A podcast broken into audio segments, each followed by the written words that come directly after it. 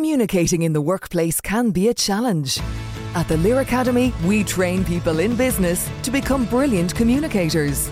Using actor training techniques, we empower teams and individuals to deliver their best results when they need it most. Overcome the fear of public speaking, deliver brilliant presentations, and reach your potential with the Lear Academy at Trinity College Dublin. Book a course now at thelearatwork.ie. HR Radio представляет авторский проект Анны Несмеевой «Игра престолов». Вести из семи королевств, венценосные спикеры и интригующие вопросы. В центре внимания биографии профессионалов и летописи самых ярких проектов. Из первых уст о самых сложных задачах, фатальных ошибках и оглушительных успехах. Или ты выигрываешь, или никто не знает, каким будет итог. Но будет интересно. Игра престолов. Здравствуй, великий город! Здравствуй, Москва! Снова с вами еще радио и программа «Игра престолов». Это я, Анна Несмеева. И сегодня у нас в гостях генеральный директор Rivelty Group Дмитрий Богданов. Здравствуйте. Ну что же, мы рады снова встретиться на площадке нашей программы, посвященной коммуникации и людям, которые эти коммуникации организуют. Дмитрий, у нас есть традиционный вопрос, с которого мы всегда начинаем нашу программу. Скажи, какое самое-самое сложное профессиональное решение тебе доводилось принимать во время твоей карьеры? Я думаю, что самые сложные решения а, мне приходилось и приходится иногда делать, это когда нам надо расставаться с людьми, к сожалению. Люди бывают часто по-человечески, ну, хорошие, ты с ними замечательно общаешься, но вот в профессиональном смысле вы, например, там не сходитесь. И по-человечески жалко, приходится так делать, и это, наверное, самые такие болезненные и сложные моменты. А если наоборот, клевый профессионал, но как человек не очень? Не знаю, тогда не жалко, если честно. Ну хорошо. А, слушай, сегодня, вот сейчас в шестнадцатом году, ты, Дим, довольно известный уже человек на нашем рынке, на рынке коммуникаций корпоративных. Ты руководишь собственной компанией, которая занимается производством корпоративного видео и телевидения. Скажи мне, так ли ты 15 лет назад мечтал э, построить свою жизнь. Об этом ли ты думал? Конечно, нет. Я 15 лет назад, так, это мне было 15 лет, думал, что я буду поваром, что у меня будет свой какой-то ресторан, я там буду готовить, и как-то вот, вот так сложится моя карьера. Буду, наверное, на каких-нибудь международных конкурсах что-нибудь там готовить, участвовать. Вот, а потом появилось в моей жизни, уже до, до этого, на самом деле, появилось телевидение, но осознал то, чем я хочу заниматься уже, наверное, где-то в 17 лет, и уже пошел по этому направлению. Телевидение сильно меняет, конечно, жизнь. Понятно. Ну, нам наши птички нашептали, что ты у нас с 13 лет под камерами. Да, под камерами с 13 лет. Да, в 13 лет я вел передачу на подмосковном телеканале, а, готовил еду, рассказывал э, Сергию Посаду о том, как можно что-то приготовить. Как я понимаю, сейчас ценностей в этой программе было не столько сами рецепты, сколько, видимо, маленький человек, который что-то увлеченно рассказывает. Это ведь был 98 э, год, я не ошибаюсь? Да, это был конец 98 -го -го года. это как раз новое телевидение пришло тогда, новые лица, новые форматы. И так вот, если посмотреть, по сути, э, ты вот уже там 13 лет занимаешься новыми форматами. Ну, можно и так, наверное, сказать, да. Трудно придумать что-то новое? Конечно, трудно, потому что ты видишь то, что происходит вокруг, и ты можешь скопировать, ты можешь э, использовать такие же приемы, а быть в чем-то первым, придумывать, конечно, сложно, но в этом и есть самая вообще соль, и очень приятно видеть, что когда ты делаешь какие-то шаги или какие-то новые форматы, за тобой потом повторяют. Это как-то... Ты сделал шажок, оп, посмотрел, делают так же. Потом в другую сторону сделал, делают так же. Ну, это приятно. Ну, наверное, это показывает, что шаги были правильные. Шаги были успешные. Ну, были и неуспешные, наверное, шаги. Ну, о, кстати, ловлю тебя на слове. Расскажи мне про какой-нибудь неуспешный шаг. А то все всегда хвастаются и говорят только о хорошем. Неуспешный шаг в плане какого-то профессиональном. Бывали проекты какие-то или задачи, на которые мы тратили много денег, но они, конечно, не были просчитаны с точки зрения бизнеса. Они больше носили какой-то эмоциональный характер, но, конечно, они были неэффективны совершенно. Амбиции как-то удовлетворялись, деньги заканчивались, эффекта никакого не было. И это, конечно, с точки зрения бизнеса неправильно. Я думаю, что мы уже наигрались в эти истории. И сейчас куча идей, куча планов по захвату мира, куча, но смотрим правильное сочетание бизнес-интересов, бюджетов, ну и амбиций тоже, да. А ведь ты очень рано начал свою деятельность в качестве предпринимателя, да? Фактически в каком? В десятом году, да, вы основали в свою компанию? В десятом году я был, да, я был вторым человеком в компании. А нет, в пятом году. В 2005 году у нас до этого была другая компания, я был там вторым человеком, а в десятом году, да, я фактически, мне было 25 лет, и вот э, появился Rivalty Group. Тяжело э, быть человеком, от которого зависит все. Я стараюсь об этом не думать, потому что, ну, если начинаешь каждые две минуты или какое-то время об этом думать, начинаешь нервничать, потому что вот, нет, иногда у меня бывает, сидишь в офисе, смотришь так взглядом и видишь людей, которые годами, годами работают, ты их знаешь хорошо, и они каждый день приходят на работу и посвящают там большую часть своей жизни этому делу. Ну, у них есть личная жизнь, но большую часть времени они проводят в нашем общем деле. И от меня как бы зависит вообще то, Всё. что эти люди, эти люди, фактически это ответственность за них тоже. Ну, это так, серьезно. Я стараюсь как-то больше так. Мы живем, работаем, эй. А, но, тем не менее, хотя и ей, у вас результаты существенные, да? Ведь, по сути, так я могу сказать, что Realty Group откусила на рынке корпоративного видео и телевидения такой существенный кусок, да? Вы сегодня ведь один из крупнейших производителей контента.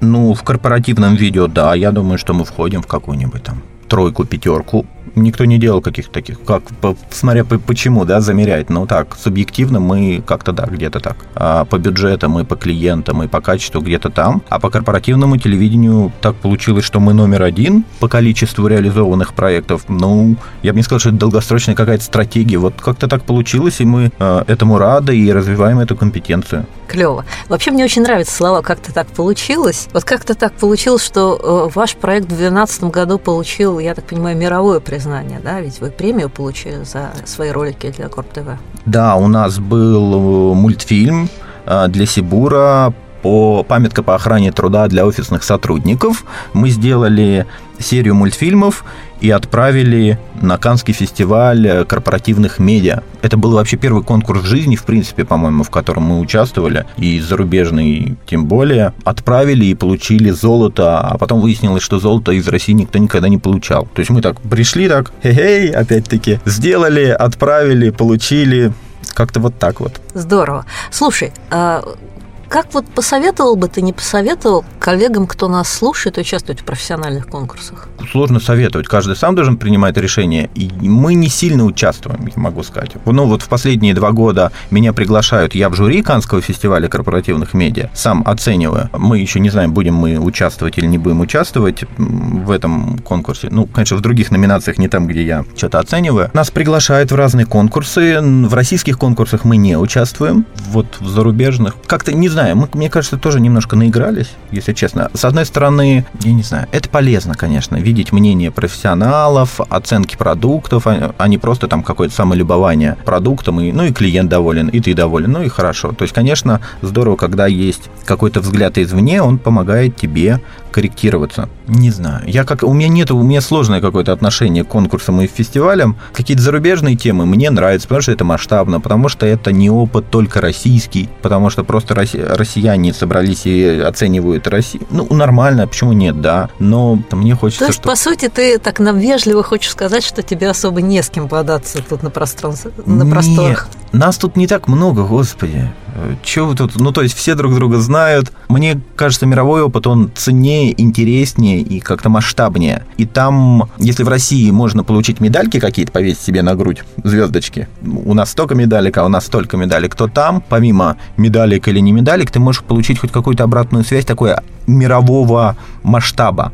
А Это не значит, что они тебя похвалят, но ты хотя бы поймешь, куда ты Ну, развиваешься. то есть какую-то ве- верификацию. так. Да, одно дело у нас, мы у себя в деревне делали им конкурс какой-нибудь, да, а другое дело, когда много-много разных деревень собирается, и это уже другой немножко масштаб, и самое главное, качество оценки другое. Слушай, тогда у меня к тебе такой будет вопрос. А поскольку ты и участвуешь, и судишь, да, и общаешься с коллегами, я так понимаю, а, скажи, вот сильно а, наши корпоративные коммуникации, ну и в том числе Корп ТВ, Корп Видео, отличаются от мирового контента? Вот как бы мы, Ну, мы в тренде или нет? Мы очень стараемся, но мы, мне кажется, все-таки догоняем. Мы не задаем. С точки зрения, там, например, телевизионного дизайна, да, Россия достаточно сильная. Специалисты из России достаточно востребованы в мире. С точки зрения корпоративного видео, такого узкого сегмента, но мы, конечно, догоняющие. Что-то сначала там делают, мы тут... А пыта- как тебе кажется, с чем это связано? Что нет запроса из бизнеса или люди с телевидения, с большого неохотно идут в корпоративный сегмент? Креатива много, сил много, идей много.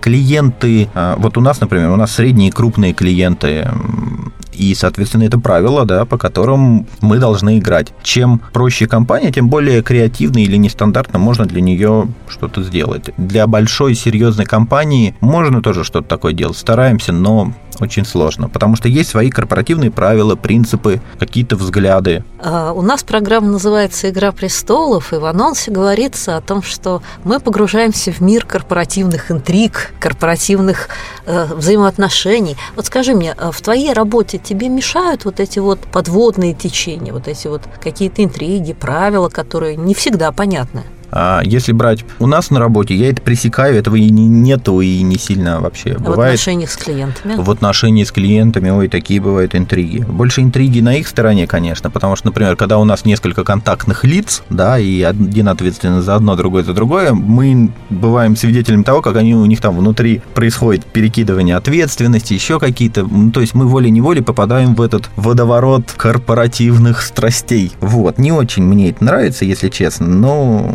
выбора не всегда есть, мы стараемся как-то так дистанцироваться. Вот. Понятно.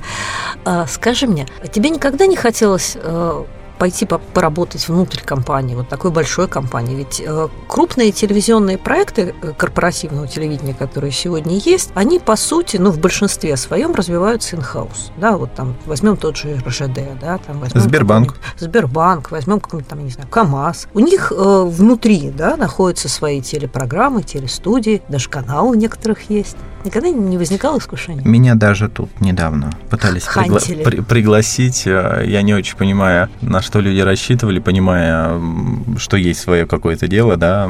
Нет, не хотелось, потому что я э, за годы вижу, как изнутри это все выглядит и как они бедные там все работают. Потому что э, это моя точка зрения, да, не знаю, офисная жизнь даже не офис, у нас тоже офис. Такая корпоративная жизнь, она, не- к сожалению, не для меня. Потому что, ну, когда ты уже столько лет живешь в более-менее свободном потоке, конечно, мы, тут есть обязательства, куча еще всего-всего, и иногда погружаешься в мир клиентов и видишь, как у них все. Ну, это не, это правда, там тоже есть очень интересные вещи, там есть даже где-то больше возможностей, чем сейчас у тебя есть. Но это, это не мое, и я очень рад, что у нас есть возможность, у меня есть возможность выбирать то, чем я хочу заниматься и свободно дышать. Иногда погружаться в корпоративную какую-то атмосферу клиента, иногда это происходит длительное время, а потом можно выйти на улицу и вздохнуть полной грудью и Я поняла, но ты у нас как альбатрос, реешь над волнами, время от времени ныряешь вниз, хватаешь иногда рыбку, очень глубоко. вот, а потом снова летишь дальше. Главное, чтобы меня в этой воде никто там не зацепил и не потянул вниз, да. А, кстати, как тебе кажется, вот, вот эти вот глубины океана, наполненные там всякой живностью, таинственной, темной, это похожа метафора на корпоративную жизнь? Или там все проще? Я вижу корпоративную жизнь, если мы ну, ну, такой вот двух типов. Я с одной стороны вижу, часто вижу хищников, такие достаточно Такие акулы. циничные. Есть акулы, есть совсем такие слабенькие рыбки, которые... Ну, то есть, есть э, совершенно разные виды, подвиды, да, которые борются за место, которые там достигают каких-то своих целей. А с другой стороны, я вижу в отдельности, это все люди, они хорошие, вообще. И они, ну, замечательные. И вот это совершенно две разных... Ну вот живя вот в, там, они, у них свои роли, да у нас тоже у всех внутри свои роли. Это вот такая жизнь. Человек может быть не очень приятным в рабочем каком-то общении, на самом деле он хороший. Он просто иногда может ругаться, там, да, быть каким-то циником, противным быть, да, но на самом деле он, да нормальный. Он просто вот как-то так каждый выбирает сам свой путь и соглашается с теми правилами игры, которые есть. И, ну, в любом случае, чего, хороший корпоративный мир, я его все равно люблю, потому что если не любил, мы бы, наверное, с ним не... Я бы старался с ним не встречаться и не работать. Там мы стараемся привнести в него частичку чего-то такого живого, эмоционального и помочь, самое главное, им в достижении их целей. То есть мы все-таки, знаете, вот я тут говорю, мы не очень там, мне это нравится, все равно мне кажется, в какой-то степени мы и сами такие. Все люди хорошие. Ну что же, на этой приятной ноте вот, вот, вот это вот прямо вот и хочется завершить программу, но у нас еще с тобой 15 минут и куча вопросов. А, давай перейдем к нашей традиционной рубрике «Вести Семи Королевств». Вести из Семи Королевств. В этой рубрике а, мы всегда обсуждаем какую-то новость, которая произошла на внешнем рынке, и думаем о том, как это может повлиять а, на наши корпоративные коммуникации, на внутренние коммуникации. А, и для тебя у меня сегодня хорошая такая новость, прям по теме. Очень хорошо. Вот буквально на днях четыре крупнейших медиахолдинга собрались и договорились о том, что они создают э, единый селлер, который продает рекламу. И, по сути, так, ну, это такая монополизация, получается, рынка телерекламы. Угу. И в 2016 году, в середине 2016 года мы с этим столкнемся. Вот скажи мне, пожалуйста, а нужно ли корпоративным медиа, корпоративным телевидению, видео, СМИ а, идти по этому пути, идти вот по пути коммерческого контента, да, монетизации контента, да, рекламы? Это чтобы сотрудникам на корпоративном телевидении еще рекламировать, там, например. Отправь смс и там получишь чего-нибудь там, да. Корпоративную мелодию на телефон, например. Да задачи другие у корпоративных коммуникаций, у корпоративного телевидения. Бывает, что люди хотят как-то отбить затраты на... Это часто бывает. Я знаю корпоративные газеты, которые продают. Рекламу продают? Нет, а, платную плат... подписку. Но это люди. тогда должен быть очень какой-то такой контент, который очень люди прям очень захотят. Ну, или у них можно и зарплату вычислить. Или как-то, да, они номинально согласны в договоре им прописать, что, ну, можно и так, да, как колхоз дело добровольное. То есть ты считаешь рекламе э, в корпоративных медиа не место? Она есть, реклама мероприятий внутренних, я не знаю, журналов, а, еще чего-то, но это все равно все связано с компанией. Ну, то есть рекламу, не знаю, чего-нибудь очень стороннего, ну, как бы, я думаю, что и аудитория не поймет. Да задачи этих инструментов работать на компанию, и если компании что-то надо рекламировать в, в рамках э, своих каких-то внутренних задач, да, если нужно рекламировать чипсы, ну, это странно, хотя тут цена вопроса, мне кажется. Нет, это не та аудитория, и не, я ну, такого хорошо. сильно не встречал. Скажи мне, а в чем тогда, по-твоему, самая главная задача? Для чего существуют корпоративные медиа, вот телевидение? Только не говори мне страшное слово информировать, да? Мы с коллегами mm. договорились, что мы не Тартас, мы никого не информируем. Это не наш бизнес. А, по-разному компании, когда хотят делать, например, корпоративное телевидение, у них разные цели. Бывает, что цели состоят в том, что руководитель сказал, что нам нужно корпоративное телевидение. И вот эта цель, ее можно там обосновывать как-то, не обосновывать, но изначально импульс такой, ну надо. Вот эта задача, надо, пожалуйста, сделаем. Иногда, правда, есть потребность и проблемы, там, например, с охраной труда и с безопасностью, и в компаниях есть, особенно промышленных, коэффициент травматизма на производстве. Это все можно высчитать в деньги, и иногда выгоднее создать корпоративное телевидение и вкладывать в него, и это понизит э, коэффициент этот травматизма, и по деньгам это будет плюс, там, плюс плюс-минус то же самое, но люди будут меньше страдать. А бывают такие задачи. Ну, то есть, либо есть прям правда задача, задача, которую надо решить, либо потому что, потому что потому надо. Потому что хочется. Да. А как тебе кажется, как чаще бывает у нас? Есть какая-то здесь специфика наша отечественная? У нас чаще бывает надо или хочется? Ой, это вот, вот сложный корпоративный мир. Я не знаю, как они там... Я уже встречаюсь с этим после того, как уже импульс, импульс, импульс появился, да. А, не знаю. Да, и даже, правда, не знаю, потому что, во-первых, я не спрашиваю сильно, ну, мы спрашиваем задачи, какие у вас задачи. Нам рассказывают задачи, какие мы должны решать. Но что было первоисточником, ну, кто же его знает. Ты у нас часто выступаешь э, со своими презентациями на школе внутреннего коммуникатора и э, видишь, наверное, да, люди задают вопросы. Один вопрос чаще всего звучит, вот как решить, что пора, да, что вот имеет смысл делать корпоративное телевидение. Как понять, что пора? понять... Э, что компания готова. Ну, для этого нужен определенный масштаб. Я думаю, там сколько-то тысяч, наверное, сотрудников. И задачи, и проблемы. Вот и все. У вас есть э, какой-то актив в виде людей, да, у вас есть какие-то проблемы, задачи, которые вам надо решить, и просто надо просчитать по деньгам и по возможностям и выбрать наилучшие решения. Может быть, нужно не корпоративное телевидение, а корпоративная какая-нибудь газета или корпоративное радио, или там какие-то мероприятия. И это тоже решит задачу и будет даже дешевле. Хотя, конечно, все идет в видео, в визуальные в коммуникации, люди все воспринимают визуально. Кстати, э, по поводу визуализации и пользовательского контента контента. Это сейчас прям вот мега-тренд. А, и в открытых СМИ, да, особенно в интернет-проектах мы это видим. А как ты относишься как профессионал к тому, что многие компании начинают э, поощрять своих сотрудников снимать хоум-видео, ну, то есть на телефон снимать что-то и присылать?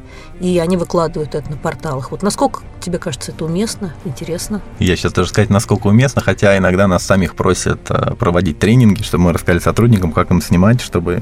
Ну, понятно. То есть мы... Про экономию мы не говорим, а я имею в виду, вот насколько такой контент имеет ценность? Ну, сейчас, сейчас вообще все мир движется в эту сторону, и видео с телефонов, с каких-то экшн-камер. Вон фильмы сейчас снимают, э, выходит фильм, господи, как он называется, который снят полностью на GoPro. Мы, кстати, с этим режиссером учились немножко вместе. А, все, все экшен, все такое живое. Во-первых, это бюджетно, во-вторых, это какой-то такой лайф, и мне кажется, все равно все в это идет, конечно. И если сотрудник сам что-то снял, отправил на свое корпоративное телевидение, это показали, он себя ощущает корреспондентом, видит он, видит его коллеги, ну, круто. А, внимание к корпоративному каналу, конечно, усилится, если там показывают твои материалы.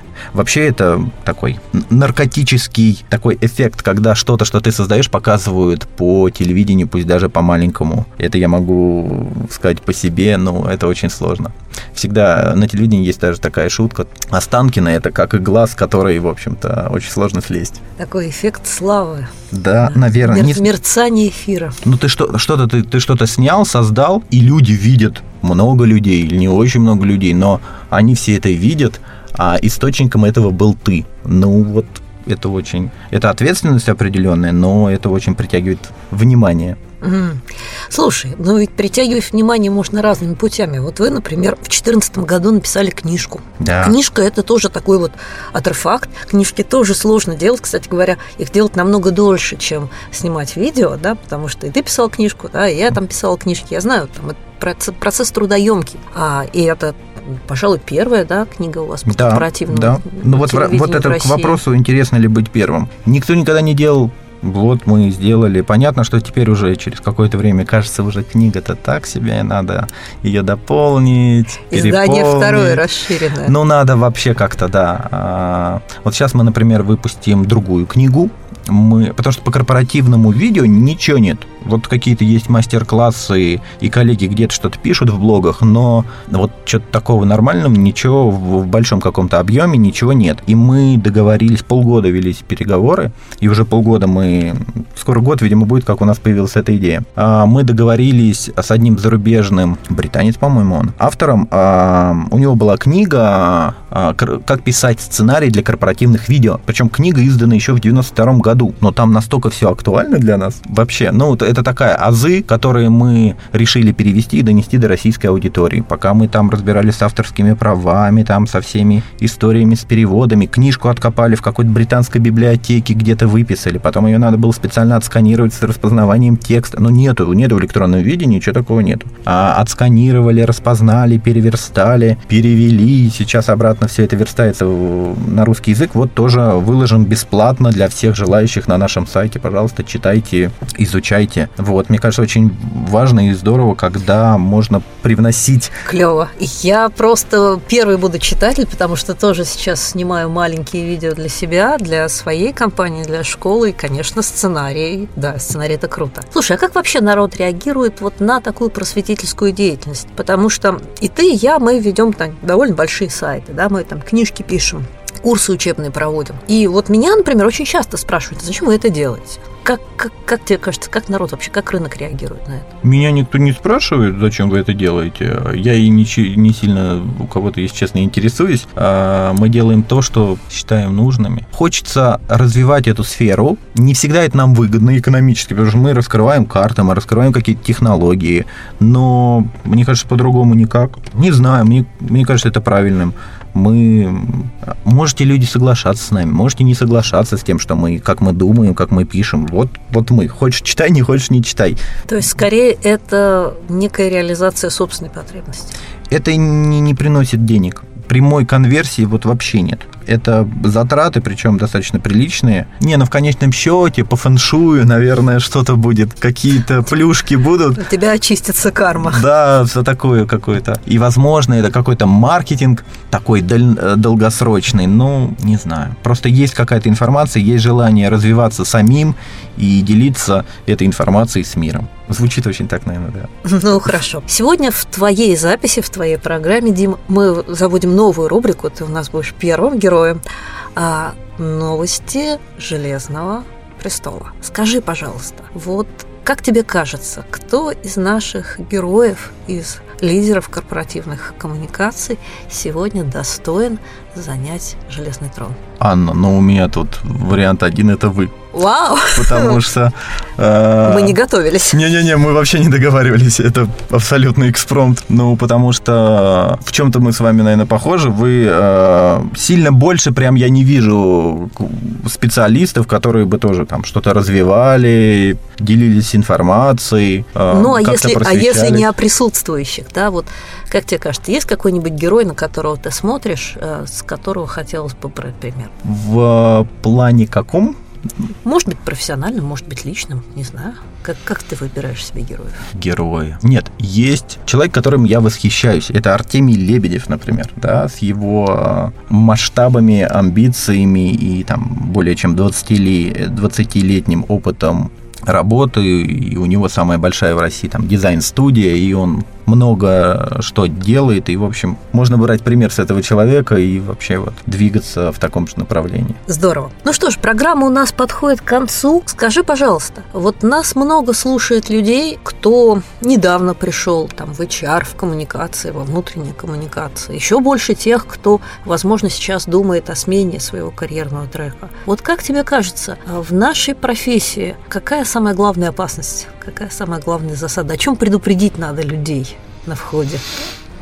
Вот ты бы сейчас себе назад, там, 10 лет назад, что бы сказал? Ну, в общем, самое ценное, что есть вообще, э, да и в этой профессии, и в других, но в этой особенно, в HR там особенно, это люди, и надо внимательно относиться к людям, э, пытаться их услышать и наладить с ними общение. Даже когда кажется, что они там такие какие-то очень колючие и совершенно там, против тебя, все люди, и с ними надо их надо почувствовать, их надо понять, и тогда все будет хорошо. А если быть глухим, да, и просто там толдочить одно и то же, там, что тебе кажется, ну, будет сложно, будет сложно. Хотя, конечно, это требует сил, понимать кого-то, это же надо надо что-то делать. Вот, но мне кажется, это надо делать, это надо учитывать, и тогда и жизнь, и работа будет позитивнее и приятнее. Здорово. У нас сегодня вообще такая очень позитивная с тобой программа. Ну что же, завершаем ее последним традиционным вопросом. А над каким проектом работаешь сейчас? Что О. сейчас в работе? Ну, ну самое-самое мега интересное. Мега интересное. Не могу рассказывать, э, называть бренды пока делаем большущий интересный корпоративный телеканал, большой интересной компании. Вот, например, очень много различных командировок из Сибири, вот только недавно приехал я. Полон впечатлений вообще. Люди, природа, воздух и вообще. В общем, это очень масштабно, интересно, и я очень надеюсь, что это будет полезно тем, для кого мы это делаем. Ну что ж, спасибо, будем ждать новостей от тебя и внимательно смотреть на твой сайт чтобы узнать, какой же телеканал вы запустили. Ну что же, на этой позитивной ноте мы прощаемся с вами. Это была Анна Несмеева. И Дмитрий Богданов. «Игра престолов» на HR-радио. Слушайте нас по четвергам. «Игра престолов» в эфире HR-радио.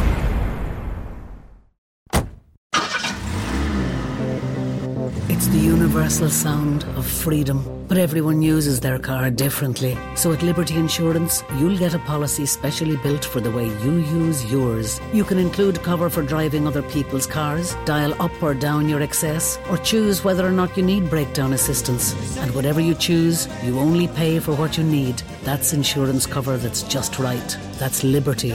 Future proof. Liberty Seguros Compañía de Seguros y Reaseguros SA, trading as Liberty Insurance, is authorised by the General Directorate of Insurance and Pensions Funds in Spain and is regulated by the Central Bank of Ireland for conduct of business rules.